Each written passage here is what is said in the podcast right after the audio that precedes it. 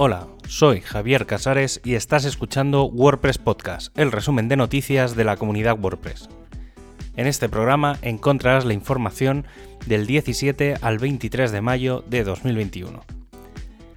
los resultados de la encuesta asistentes de Meetup es muy clara. La mitad de los apuntados ha asistido a un evento en línea y la mitad han asistido a un evento fuera de su comunidad online. Y es que a esto le podemos unir algunos datos más detallados, teniendo en cuenta que la mitad de los encuestados piensa que los eventos en línea les gusta mucho y un tercio que está bien. Obviamente muchos creen que donde esté un evento en el que las personas se reúnan, que se quite todo lo demás. Y es que esta estrategia conjunta es la que se quiere a la vuelta. Eventos en persona, pero que se retransmitan en directo aunque muchos ya las publicaban en WordPress TV. Zoom sigue siendo la herramienta preferida por los asistentes, seguidas de Google Meet y YouTube, cada una con sus ventajas e inconvenientes. Y seguramente este modelo ha llegado para quedarse porque es conocido que se ha aprobado la primera meetup temática global para el equipo de hosting y que detrás vendrán otras, aunque de esto habrá noticias más adelante. Y por cierto, probablemente una buena noticia para muchos, WordPress deja de dar soporte, ahora ya sí, de forma oficial, a Internet Explorer 11, aunque mm, hace ya más de un año y medio que estaba avisando de ello. El equipo de Core finalmente ha presentado la herramienta de CSS Audit Tool para el WP Admin una herramienta que procesa el código de WordPress y realiza un análisis de los distintos elementos importantes de los CSS para mantenerlo en ciertos límites. Para empezar, genera una paleta de colores con todos los que se utilizan, que, actualmente son unos 100. Eh, por otro lado, tenemos el uso de los important, los display known, eh, número de selectores, media queries y fuentes. En otra línea ya está preparándose el lanzamiento de Gutenberg 17, que será la última versión que se incluirá en WordPress 5.8 y que incluirá desde Gutenberg 9.9. El foco de estos días es el de probar los widgets y los templates del Full Site Editing, que son los dos mayores proyectos de esta versión.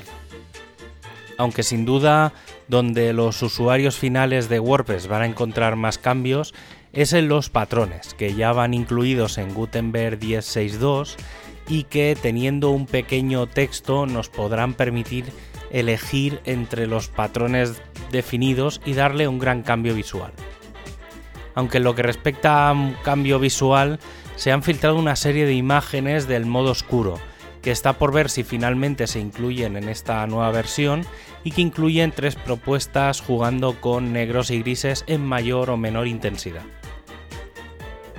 El equipo de CLI está de enhorabuena por el lanzamiento de WP CLI 2.5.0.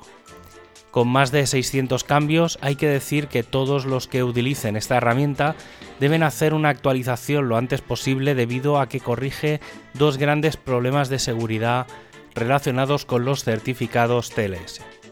Entre los cambios encontramos el soporte completo a PHP 8.0, comandos para dar soporte a las autoactualizaciones, la posibilidad de crear ficheros MO a partir de PO para los idiomas, aunque esto es lo más visible y destacado de entre todos. El equipo de hosting ha lanzado una petición a las empresas de hosting para que incluyan por defecto la biblioteca de internacionalización de PHP esta extensión de PHP activa una serie de funciones que ayudarán a los equipos de core y de plugins a poder optimizar y conseguir funcionalidades que ahora no están disponibles o que están reprogramadas para conseguir el mismo resultado teniendo en cuenta que la mitad de las instalaciones de WordPress son en un idioma distinto al inglés. Aunque el equipo de plugins aún no lo ha hecho oficial, se va a dar soporte a indicar de qué dominio es un plugin. Me explico.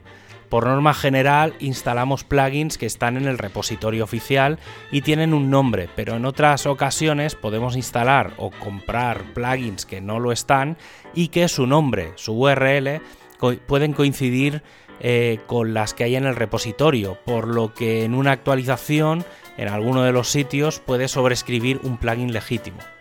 Con este sistema se plantea que un plugin pueda tener el mismo nombre ya que está en un repositorio oficial o fuera de él y de esa forma no se machaquen el uno al otro.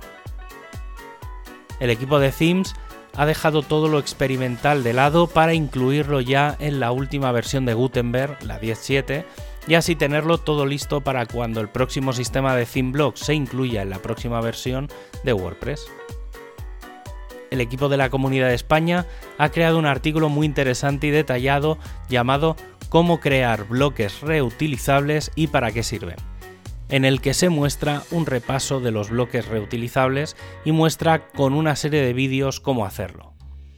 Y como detalle final, el equipo de sistemas está preparando ya los sistemas de caché de la nueva API de patrones, que ya está disponible y en uso y que además de poder recibir nuevos patrones, permitirá listar patrones por palabra clave, categorías o búsquedas en general. Y como despedida, puedes revisar los enlaces a los contenidos en wordpresspodcast.es y suscribirte en tu plataforma de podcast preferida. Un abrazo y hasta el próximo programa.